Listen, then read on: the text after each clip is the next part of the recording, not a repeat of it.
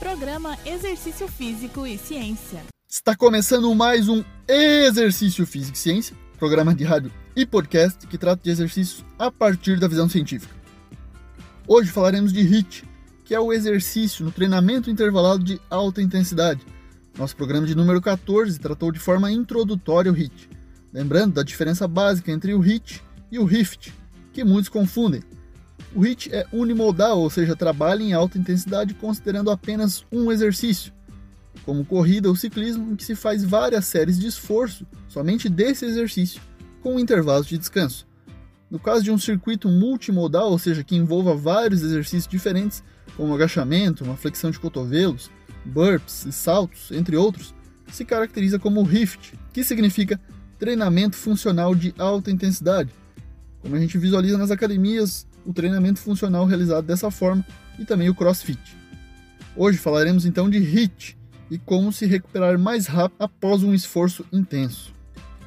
Uma publicação no Translational Journal of the American College of Sports Medicine tratou de comparar o efeito de duas posturas de recuperação: a tradicional postura com as mãos no joelho, que é facilmente observada né, após um esforço intenso numa partida de futebol, por exemplo, e as mãos atrás da cabeça, como formas de imediata recuperação após o treinamento intervalado de alta intensidade.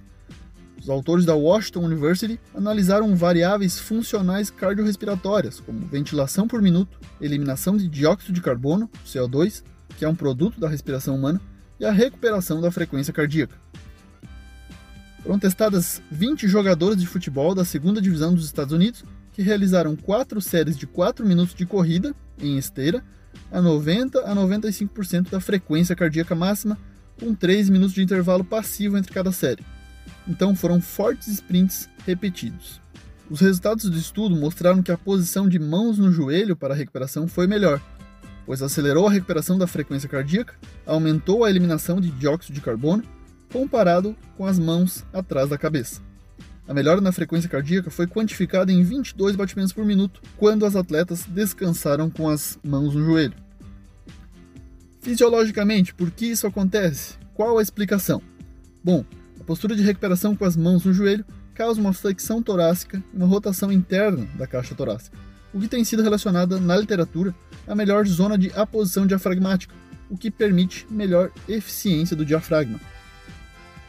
Por outro lado, a postura com as mãos acima da cabeça ou atrás da cabeça promove a extensão torácica, que está associada à rotação da caixa torácica e redução da zona de aposição diafragmática. A diminuição da zona de aposição diafragmática compromete a capacidade de gerar força desse músculo. A colocação do diafragma em uma posição subótima diminui sua eficiência mecânica.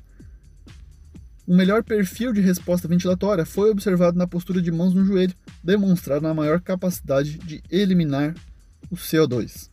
A capacidade de se recuperar rapidamente após períodos de elevado esforço é a exigência de diversos esportes coletivos, como futebol, basquetebol, rugby, futebol americano, mas também inclui o tênis.